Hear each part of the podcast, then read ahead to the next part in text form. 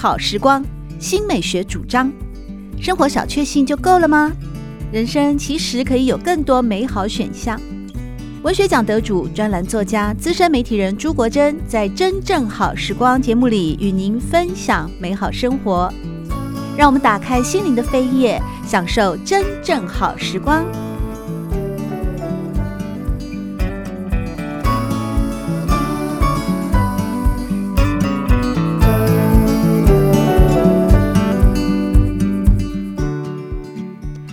友们好，欢迎您来到真正好时光，我是朱国珍。在今天，我们邀请到知名剧作家，也是相声瓦舍的创办人，同时也是台师大的教授冯一刚，和大家分享他的剧作集《画虎兰》和《鳄鱼不见了》。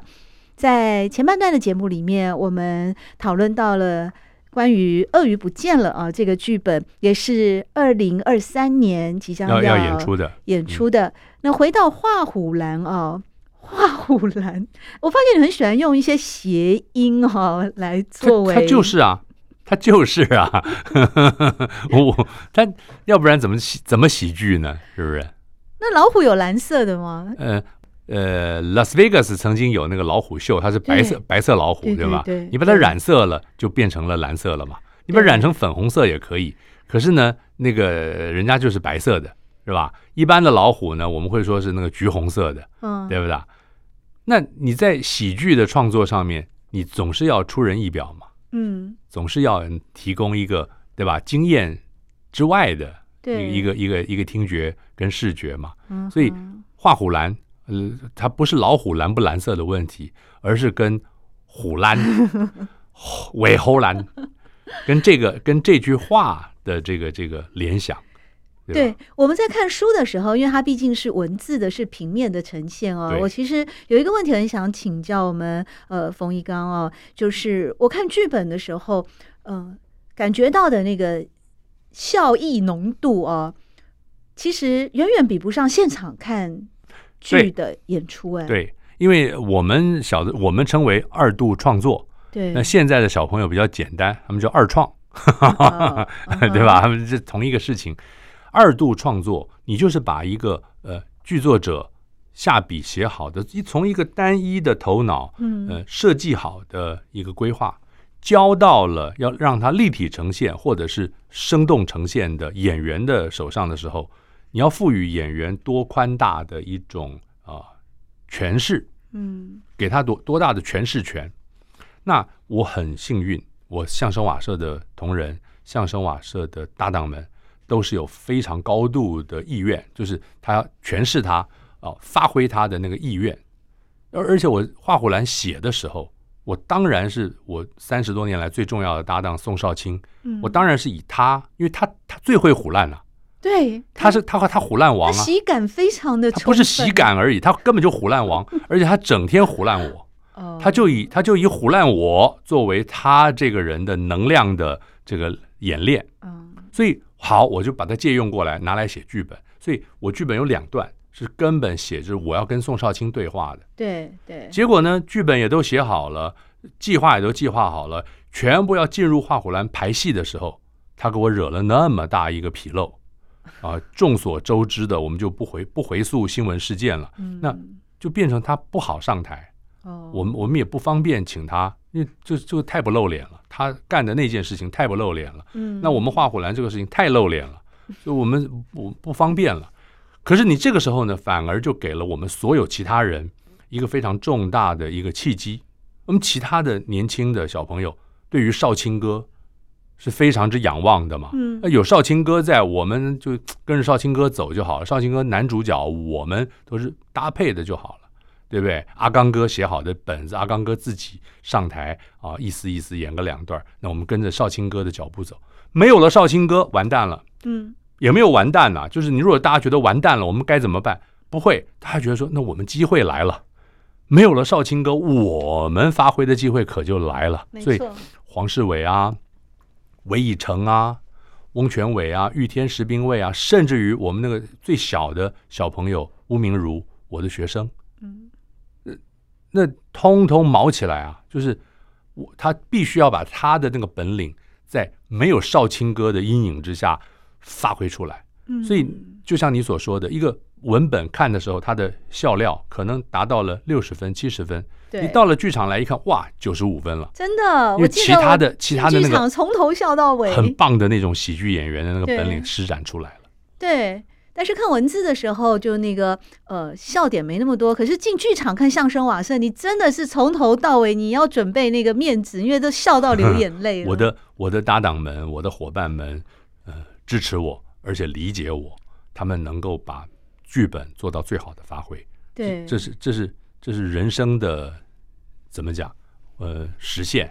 比方我们在看剧本的时候啊，像是画虎兰的第一段嘛，第一个段子啊，三人成虎，当时就是为宋少卿跟冯玉刚两个人对我量身打造的，量身打造的。我上，因为我的剧本的习惯是把表演者的名字就当做角色的名字写在那儿，对，他也方便其他的读者，因为我们我们的演员都是具有不错的名声跟知名度的，嗯、或者我们日后。剧这个这个演出之后，它都会出光碟，会影音会出版，或网络或那个平台串流，你都会看得到，所以很方便你能够从阅读剧本的时候去联想，由这位喜剧喜剧演员他呈现的时候是一个什么样子。对。可是那这个第一段跟第六段，画虎兰本来第一段跟第六段写给宋少卿的，宋少卿没有演，怎么办？我把这个台词啊要画给另外六个人了，我让我我要让他变成大群口。就是一群人上来跟我说话，我我重新重新分配过给另外五个人跟我，我们六个人来来演。本来是冯玉刚、宋少卿两个人演的台词，变成六个人来演。对，比方这一段啊，就宋少卿说：“相声瓦舍能有今天，都是仰赖您的英明领导啊。”然后冯玉刚就说：“过奖过奖啊。”然后宋少卿就说：“我是个什么东西啊？”然后冯翊纲就说：“不准这样子。”那个没错没错。然后宋少卿又说：“爱喝酒，爱迟到，爱唬烂，是个惹祸精啊。”这话后来给了别人讲就更好笑。然后冯翊纲就说：“宋少卿什么东西？他他闯他闯了祸以后啊，居然有年轻的演员在台上说宋少卿是个什么东西？”啊，爱喝酒，爱胡乱，是个惹祸精啊！然后你就说，我不许你妄自菲薄。哎，我不许你，我不，我现在就变成说，我不许你在背后讲他坏话。哦，都改过台词。改过以后呢，观众在台下才真是笑到滚到地上去，因为宋少卿惹了这个纰漏之后呢，对，这些台词就跟预言一样。啊，对。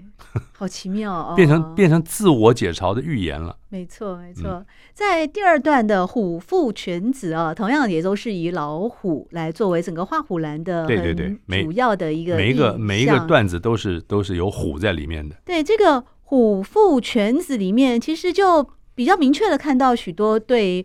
政治的一些 看法，例如你用了董事啊，用了谦卑啊，那谦卑是喝酒喝千杯，啊，要喝一千杯，还有一个钓鱼的台哦，对，让那个他叫别人喝千杯，他自己一杯都不喝。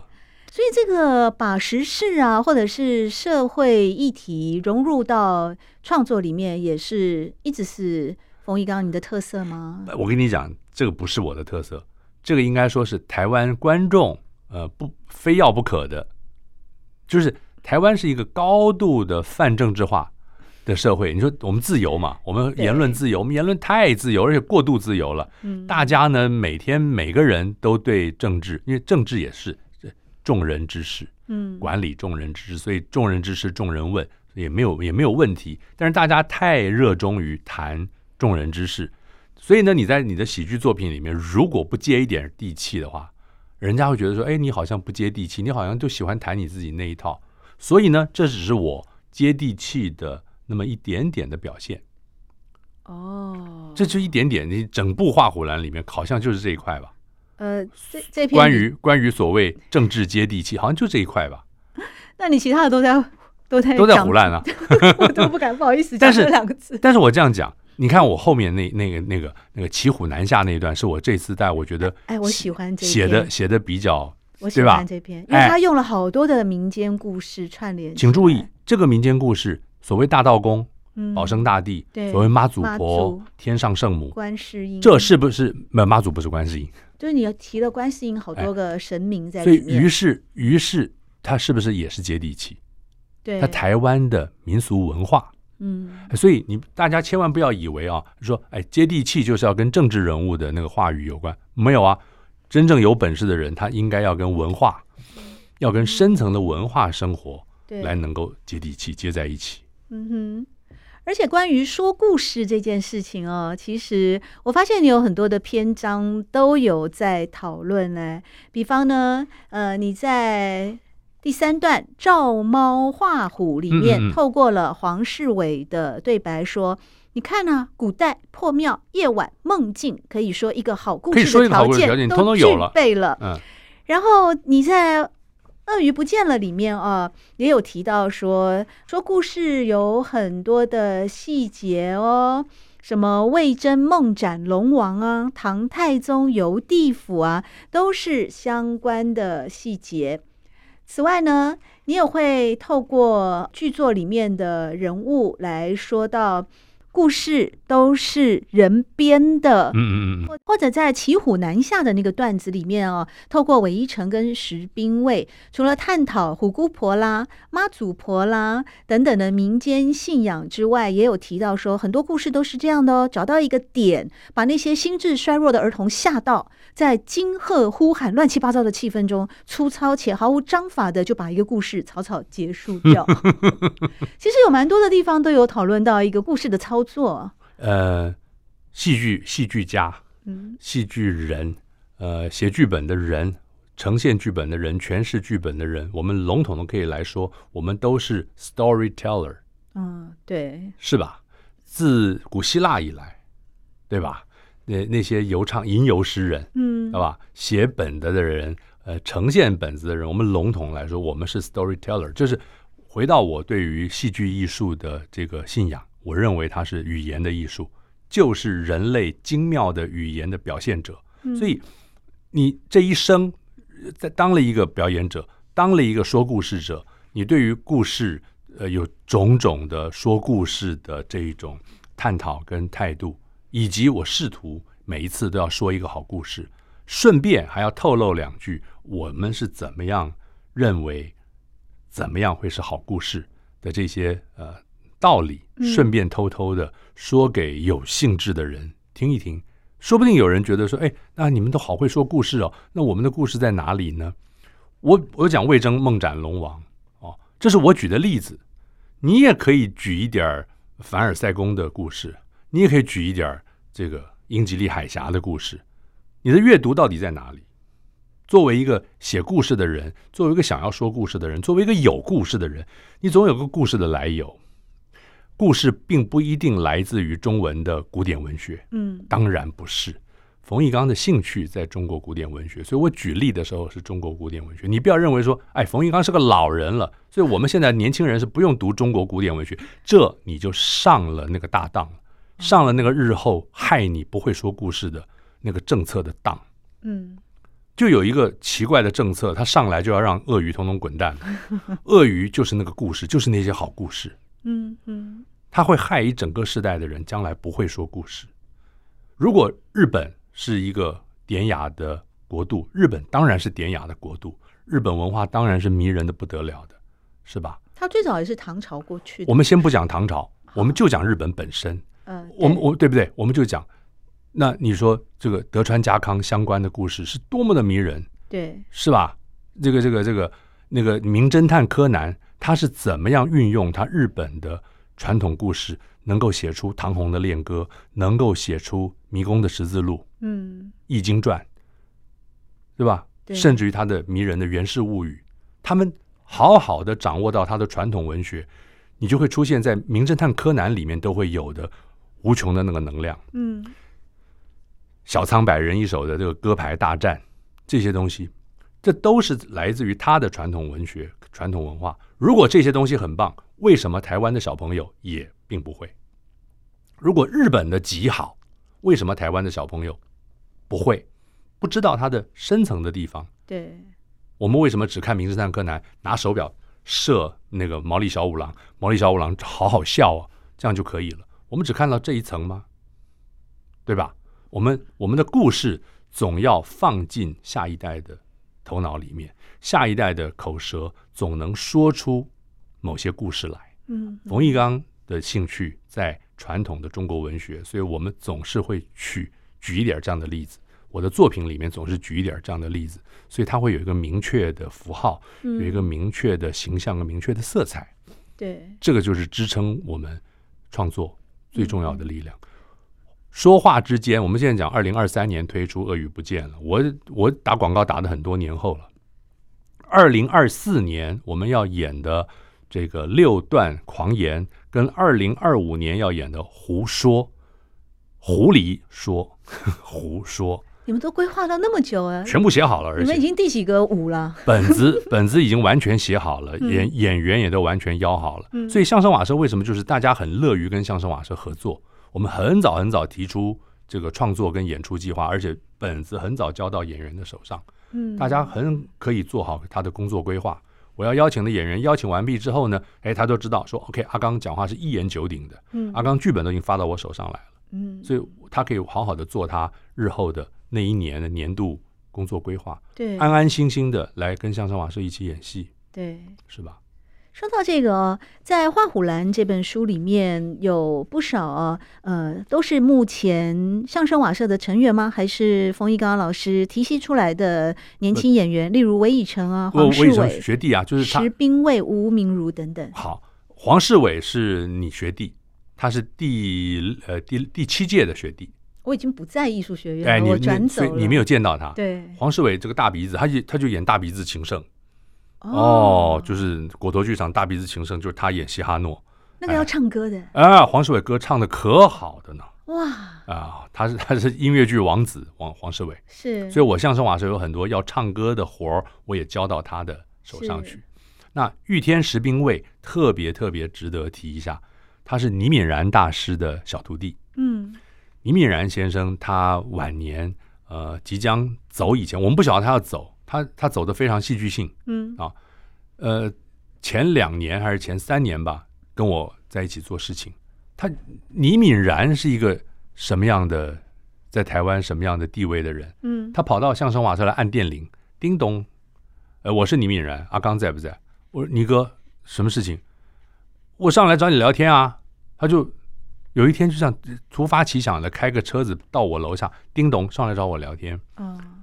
然后就我们就一起在 在相声瓦舍演了一个戏，啊，然后于是呢，他带着他的小徒弟来，那我们就认识认识了这个小天。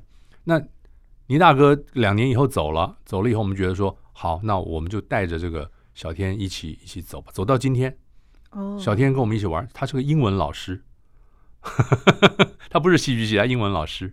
那也磨出来了吗？对，那翁全伟呢？是黄世伟在台艺大教表演课的学生，吴、嗯、明如是我在北艺大教剧本创作课的学生，嗯、所以我们也都带学生上上上台。那韦以诚是小好几届、十几届的一个小学弟，小小我十来岁的一个学弟，但是跟我一起演《宝岛一村》。嗯，韦以诚啊，石一修啊，这个都是在表演工作坊认识的小学弟。嗯，非常之出色，非常之了不起的，就是一定可以独占一方的货色。嗯，嗯，我都有荣幸能够把他们请到相声瓦舍来做客，我觉得太荣幸了。我觉得老师也太谦虚了，因为其实也是一个传承的过程啊。也不是，也不是。我觉得，我觉得，嗯，我做我做事，我一定是做了一些好事，我做对了一些好事，我才能叫得动这些好，嗯。我们也可以讲直接五行五五行八作的这些人，哈哈，他的本领非常的多样，呃，那他他的表演工作，对，表演也好，或者是他的创造工作也好，他可以去的地方非常多。但是阿刚说：“哎，来相声瓦舍说相声，高高兴兴的就来了。”这个是这是我的荣幸，我真的是这样觉得。嗯，是，嗯，也难怪整个相声瓦舍一年一年的持续带给我们那么多。丰富而且美好的共同的记忆。其实我认为哦，嗯，冯一刚在你的书里面，你自己也有提到，像刚才的访谈过程也有提到了很多古典文学的养分哦。是在作品里面也经常会出现，连我都要去翻一下那个国文课本哦。当然你有解释啦，例如像逢源党雄啊，呃，还有祝融放火啊。呃这些的没事就要来一点儿，对，没事没事就要来一点。就是我们小时候听魏龙豪、魏伯伯说相声，吴兆南、吴伯伯说相声，他们也就是就来一点儿，对吧？那种那种那种那种典故来上那么一点儿。是，但是你的那个鳄鱼的骨字也冒出来了，驼跟圆这两个字，圆驼一家。哦，那个在台上可就好玩了。那我我们就可以把它印在节目单，用节目单作为一种表现，还是在舞台上用言语做表现，还是我们要用灯光来打出那个图像做表现，可可好玩了。对呀，嗯、我觉得这太妙了。而且你说“圆陀”这两个字啊，这都在《西游记》里面，魔昂太子他就是驼。谁像你看的那么深入了？那个年轻人大概把漫画看完就不错。把那个他们师徒渡过通天河，后来在通天河害他们摔下去，让那个唐唐三藏的经文有一些印在石头上了，那就是一这个老老白猿哦，大鳖。所以这些都在都在我们小时候就在阅读的古典文学里面，只是看我们怎么怎么把它运用到我们今天的知识系统来。对，而且我觉得，呃，在剧本里面有很多很有趣的部分，就是你们会，你很能够掌握到一种人性的细节，例如像那个鳄鱼不见了里面的那个丫鬟要去色诱相爷的时候嘛啊。然后这个过程呢，两个人本来是各说各话的，后来好像讲到了有一段，就是当那个丫鬟呢就一心想要委身于相爷的时候啊，那相爷好像就问他说：“啊，你到底叫什么名字啊？什么什么的？”可是两个人还没有搞清楚一个共呃，就是那个那个目的。那丫鬟就说：“啊，奴婢奴婢需要个名分。”然后相爷说：“我不给你取过名字吗？叫叫叫什么来着？”他这个叫桂花。然后突然间那个整个的调性就咚，真的是怂够了，怂到了，对，怂够了。当然，这是一个创作，这个创作是有个根源的。这个是基于我们对唐宋八大家之一伟大的欧阳修的那个家庭的八卦的那个的那个。哦，所以你这背后其实它都是有它的来历的，哦，所以我这一段的那个背景文章又是《秋生赋》，所以这个相爷其实暗指欧阳修。欧阳修不是有一个八卦，跟他的儿媳有那么一点那个嘛，对不对？我没有去看这个了，我只记得欧阳修说的那个什么 “我看碧云天黄叶地”嘛，哎，就是“秋色连坡，坡上寒烟翠”。对对对，总而言之。呃，总而言之，我看中的呢，就是这种属于人性的，就如你所讲，这种人性的可调笑的部分，它就是我的创作养分了。那最后呢，回到画虎兰的段子六啊，为虎作伥。伥对是啊，为虎作伥。因为我们后来那个，自从智慧手机三 C 非常多，它都会帮你选字、会语音以后啊，就不太会去很认真的对待，很怕我讲错。所以这就是我们做表演的人的。怎么讲？我们的我们的工作喽？对，你到剧场里面来，可以多知多懂多识字啊。对，多多识草木鸟兽之名啊。对，在这个段子里面，我觉得他其实有很多的内容也是在做一个政治讽刺啊。但是我最关心的是，在这里面，其实最后你们有提到一个做裸体相声的。当然，当然没有那个。你看，要创作全人类第一部裸体相声。你看，那我是写给谁的词儿？那我又又是从宋少卿那个那样那样的虎烂的嘴巴里面说出来的。后来这句台词编给了黄世伟。黄世伟说：“来，你撕裂我，你干什么？我你不是要做人体那个最那个第一出全人类第一出裸体相声吗？我我我有吗？你从黄世伟嘴巴里说出来更好玩，因为黄世伟是个老 gay。黄世伟是一个大肌肉的非常健美的是一个老 gay，所以他特别的好玩。”怎么会想到要做裸体相声？真的太有趣、太丰富了。不，这个是在讽讽刺我们小时候啊。我们小时候小剧场、嗯、小剧场运动时代，动不动就有人要光屁股，没错，记不记得？或全身涂满油，滚来滚去。动不动动不动就要把把把衣服都脱了，就是你把它当做是一种先锋派吗？前卫艺术吗？是在这是在反讽那那这种。这种意思了，所以我觉得其实，呃，虽然说相声瓦舍啊是以相声的两个人对话的形式来作为剧场的演出，但它其实内容是包罗万象，它是一个综合性的一个完整的剧场的表演，这让我想起了《易经》里面有一句话啊，说“关乎天文以察时变，关乎人文以化成天下”。对于国立艺术学院算是很专业的、很本科本格派的毕业生冯翊纲而言呢，不断的在嗯表演艺术当中，还有你的创作的艺术，是名剧作家，又在台师大任教，一而再、再而三的在用。人文的这个养分跟精神来化育我们这些乐听人，同时透过相声瓦舍或是透过画虎兰以及鳄鱼不见了，我觉得它其实也是一种文化的传承。我说的都不会比你说的这个好，太棒了，谢谢。您客气了。今天真正好时光，很开心能够邀请到知名剧作家，也是台师大的教授，更是相声瓦舍的创办人冯一刚来到节目里面，和我们分享他的最新作品《画虎兰》以及《鳄鱼不见了》。谢谢冯一刚老师，谢谢国珍。